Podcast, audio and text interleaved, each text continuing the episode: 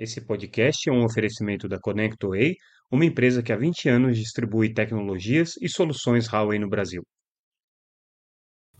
Olá pessoal, tudo bem? Aqui é Samuel Possebon, editor da Teletime, a gente está de volta com mais um Boletim Teletime, o nosso podcast quase diário, com as principais notícias do mercado de telecomunicações, quase diário, porque inclusive essa semana, com o feriado agora do dia 15 de novembro, a gente teve é, a nossa produção prejudicada, é, mas não por isso mesmo comprometida. A gente continua aqui trazendo o que de mais relevante aconteceu nessa semana para vocês. E hoje é, a gente traz um episódio que mistura algumas notícias que a gente trouxe na terça-feira, dia 14, e também algumas notícias que a gente acabou publicando durante o feriado, notícias importantes aqui. Vamos começar por elas, é, comentando. Uh, a deliberação do Conselho Diretor da Anatel com relação à lista de nomes que vão ser encaminhadas agora ao Ministro das Comunicações, para que sejam encaminhadas ao presidente e é, que possam compor aí a lista tríplice de substitutos da Anatel.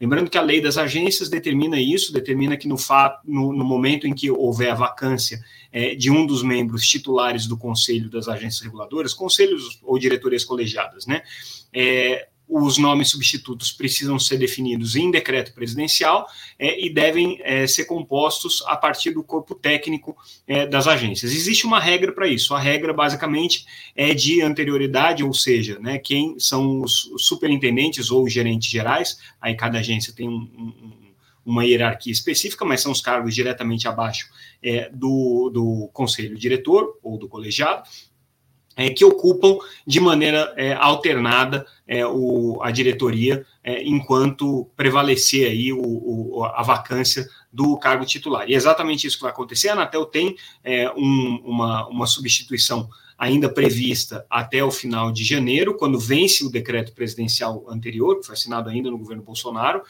é, então, até lá, é, o, o, Nilo Pasquale, que é superintendente de planejamento regulatório da agência, vai ser o conselheiro substituto se não houver um conselheiro definitivo para a vaga do Moisés Moreira, que terminou agora no comecinho de novembro.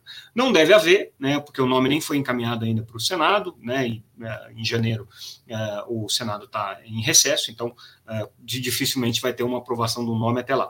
Mas é, quando terminar é, esse decreto anterior, o decreto que estabeleceu o Nilo como substituto, então é, tem que entrar mais é, três conselheiros é, que vão compor essa lista tríplice, cada um deles fica durante um período aí de 180 dias. 120 dias, perdão. E aí a Anatel definiu quem são esses conselheiros. É, basicamente, a, a, Anatel sugere três nomes para cada uma das vagas, né? É, seguindo aqui, claro, né, a, a ordem é, de anterioridade do conselho diretor, e, com isso, o ministro das Comunicações o presidente da República têm condições de decidir quem são os substitutos. Então, pela ordem aqui, são os conselheiros, é, os superintendentes que já existem é, hoje na agência, o Rafael Garcia de Souza, é, que é superintendente é, de, de, de gestão da informação, o Gustavo Borges, que é superintendente de controle de obrigações, a Cristiana Camarati, que é superintendente de direitos do consumidor, Abraão Balbino, que é superintendente executivo, é, Daniel Martins Albuquerque, que é o é, superintendente de administração, o Hermano Tércios, que é o de fiscalização, Vinícius Caran, que é o superintendente de é, recursos à prestação e outorgas, e o José Borges, que é o superintendente de competição. Aí, esses são os nomes que estão sugeridos aqui, é, cada três nomes para uma das vagas abertas. O que, que aconteceu nessa reunião que foi interessante? Tá? É, no, no, na verdade, a Anatel tinha para indicar nesse momento só oito superintendentes é, e teve, deveria indicar nove nomes né, para compor a lista tríplice para cada uma dessas vagas. Então, uma das é, vagas estava só com indicação de dois nomes. O conselheiro Alexandre Freire, então, propôs é, uma das é, medidas que ele entende que colocariam essa indicação dos conselheiros um pouco mais próximos, um pouco mais em linha com a agenda é, de equidade, é, sustentabilidade e governança, ou agenda ESG, que ele está tentando promover é, na, dentro da agência. Ele tem essa designação não oficial de ser o conselheiro da agência responsável pelos temas ESG, tem colocado é, de maneira bastante enfática, inclusive nos seus votos, que a agenda ESG precisa começar a fazer parte das deliberações da Anatel. Vai falar sobre isso num evento nosso, agora no dia 29 é, de novembro, em São Paulo. É, e ele, de alguma maneira, está levantando essa bandeira. E o que ele coloca, o que ele ponderou no seu voto é o seguinte: bom, existe um uma regra, um critério, que é pela anterioridade dos conselheiros para compor essa, essa lista tríplice, mas é, é, um, é um critério que não leva em consideração é a agenda de inclusão, né? a agenda que prevê pelo menos uma, uma, um esforço de paridade por parte da agência né? em colocar tanto homens quanto mulheres no conselho diretor. E aí o que, que ele sugeriu? Né? Como a Anatel só tem uma superintendente, que é a Cristiana Camarati, é, entre os oito superintendentes aqui que poderiam ser indicados nesse caso, a sugestão dele foi para que é, uma das vagas que estava só com duas indicações tivesse também o nome da Cristiana colocado. Então, assim, é uma tentativa, né? Claro que vai depender aí da lista que for definida pelo presidente da República, mas é uma tentativa de fazer com que haja né, a garantia de pelo menos é, uma mulher compondo é, essa, essa relação de conselheiros aí é, substitutos para o conselho diretor da Anatel. Então, essa foi a primeira vez que a Anatel tomou uma decisão, né, levando em consideração algum critério de gênero. Vai fazer pouca diferença, porque né, só tem um nome que poderia ser indicado entre os oito que, que, que é, hoje compõem o corpo de superintendentes da agência. Mas já é alguma coisa esse esforço que o conselheiro é, colocou e que o conselho diretor da Anatel é, acatou. É, não, não, vamos dizer que foi um, uma, um drible na legislação, porque isso não seria possível, mas foi encontrando uma brecha aí na legislação e conseguindo colocar é, a Cristiana, é, pelo menos duas vezes aqui, aparecendo nessa relação de indicações, reforçando né, a, o propósito da Anatel de tentar reforçar, de tentar é, é, ter uma mulher no seu é, conselho, uma coisa que só aconteceu uma vez na história, né, a conselheira, ex-conselheira Emília Ribeiro, em 2008, é, que foi indicada e exerceu ali o seu mandato ao longo de quatro anos. É o único caso entre 28 nomes que já passaram ou estão no conselho diretor da Anatel de uma mulher. Né? Então, essa é uma preocupação que voltou a entrar aqui.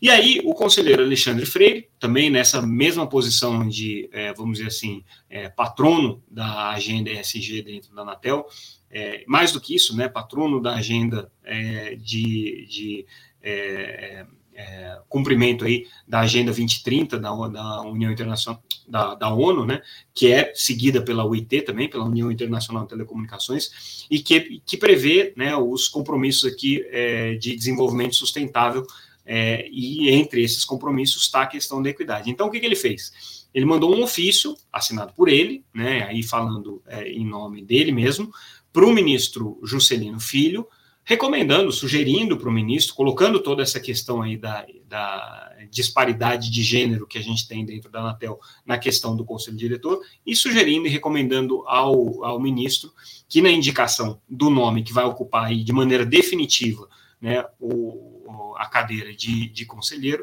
seja colocada, é, considerada pelo menos uma mulher para ocupar essa posição aqui. Se vai ter algum efeito essa carta do Juscelino, do, do, do conselheiro Alexandre Freire ao ministro Juscelino, a gente não sabe. Claro que o conselho diretor da Anatel não dá nenhum pitaco é, na indicação dos membros é, do seu, do seu, da sua composição, né? É, a única coisa que está prevista aqui é que seja uma pessoa qualificada, com experiência é, técnica e gerencial comprovada, e por isso mesmo é, é, sempre aparecem os nomes da própria Anatel como candidatos naturais aí é, para ocupar uma vaga no conselho. Até hoje não apareceu, entre os nomes mais cotados aí para serem indicados para a Anatel, é, não existe nenhuma mulher, a exceção a gente já comentou aqui, né, da, da, da Elisa é, Leonel, que hoje é secretária no Ministério de é, Gestão e Inovação e que está afastada da agência, apesar de ser uma servidora de carreira da, da Anatel,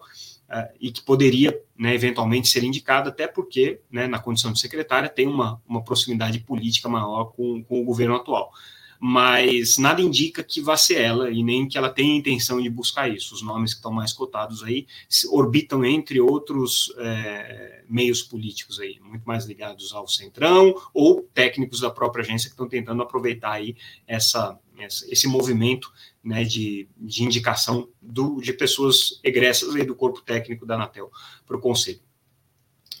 E aí, mudando de assunto, saindo da Anatel, mas continuando aqui na agenda ESG, a Telefônica, na terça-feira, dia 14, emitiu 850 milhões de euros em bondes verdes, é, que são bondes, é, ou seja, títulos de dívida aí, que ela é, pretende fazer essa captação até o dia 22 de novembro, é, e que estão atrelados a compromissos de investimento que tenham né, a preocupação com a pauta e com a agenda ESG.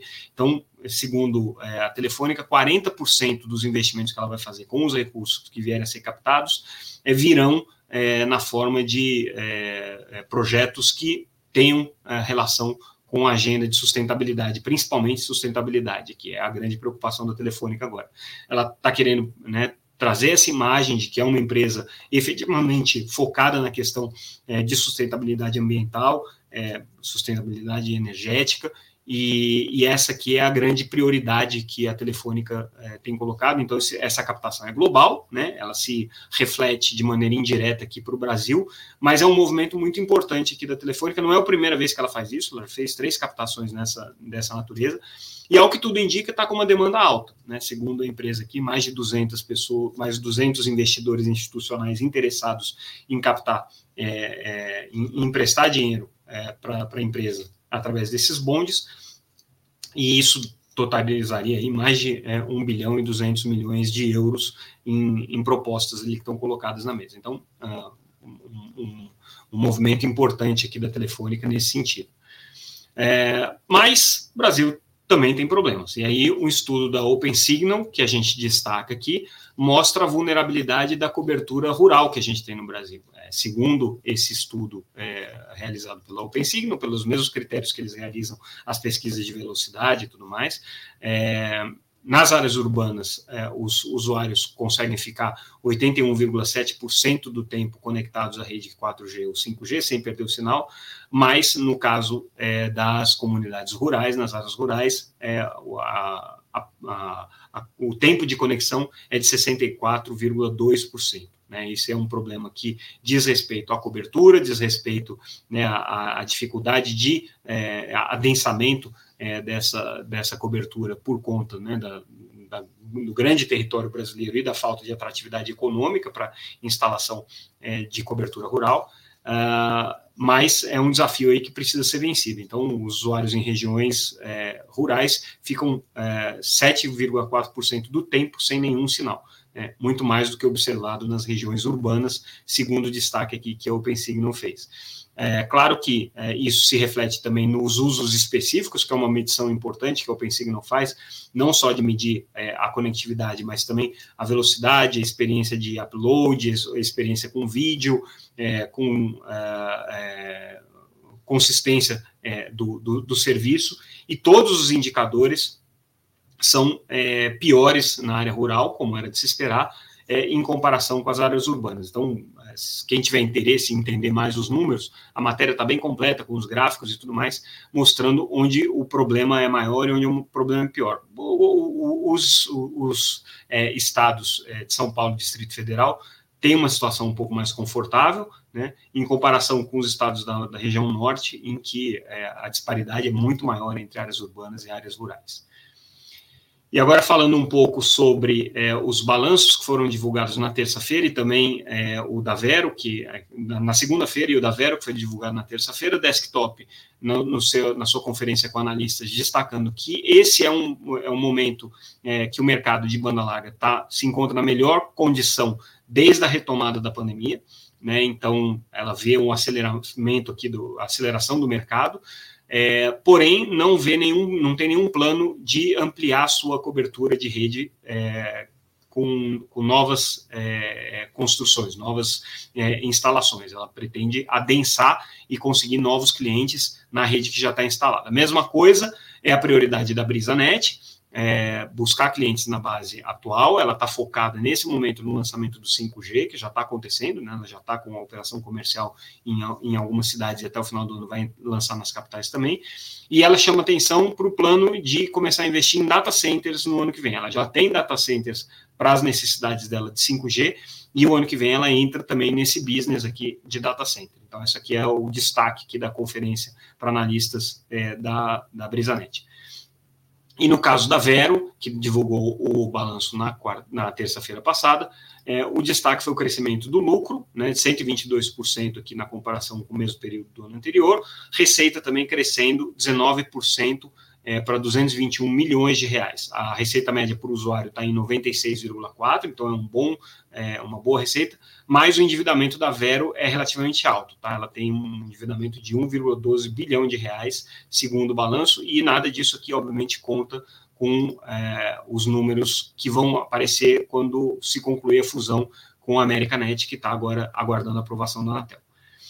É, e a gente fecha com uma propaganda do nosso próximo evento. A gente já tinha falado do, do Telecom ESG, que a gente realiza no dia 29 de novembro em São Paulo, com a presença do conselheiro Alexandre Freire, e que vai discutir vários temas ESG. E também a gente realiza no dia 28, num dia anterior, é, os dois eventos no mesmo lugar, no WTC é, Event Center lá em São Paulo. A gente realiza o Teletime Tech, é, redes e infraestrutura, redes e infra que é o nosso evento com foco em redes neutras. É, vamos falar de gestão de poste, vamos falar de preparação das redes para o 5G e para o 5.5G, e também sobre é, a estagnação e ou retomada aí do mercado de fibra ótica. Então, esses são os tópicos aqui que a gente vai abordar no evento. A programação está bem interessante, com participações aqui de é, operadores importantes que hoje estão usando redes neutras, como é o caso da Sky, por exemplo. É, a gente vai ter a participação da Claro, falando sobre é, banda larga. Vamos ter as principais operadoras de redes neutras e torres participando do evento também. É, e a gente vai discutir é, também um pouco é, como é que fica aí agora a questão de como que vai funcionar essa gestão de postes por uma empresa terceirizada. É um dos focos aqui que a gente tem no evento também, é, com participação da ABRAD, que é a Associação de Distribuidores de Energia, é o Comp, FENINFRA, é, enfim, a gente vai discutir aí, aprofundar, afinal de contas, como é que vai se viabilizar esse modelo de posteiros aí. E com isso, a gente encerra o nosso boletim de hoje. Lembrando, como sempre, que todas as notícias que a gente comentou aqui, completas, com todos os gráficos, números e tudo, às vezes eu me embaralho para falar os números aqui, acabo é, é, pulando alguma coisa importante. Mas está tudo lá no site, né, as matérias estão lá disponíveis gratuitamente, www.teletime.com.br. Inscrevam-se, inscrevam-se para receber a nossa newsletter também, muito importante. No nosso canal no YouTube, se vocês estão assistindo no YouTube, é importante que vocês se inscrevam também e se gostarem, né, curtam esse vídeo. É, se vocês é, não tem oportunidade de assistir no YouTube, esse podcast está disponível nas principais plataformas de áudio e a Teletime também está em todas as redes sociais, sempre como arroba Teletime News. Ficamos por aqui e a gente volta com o último podcast dessa semana, na sexta-feira. Muito obrigado, pessoal. Até mais.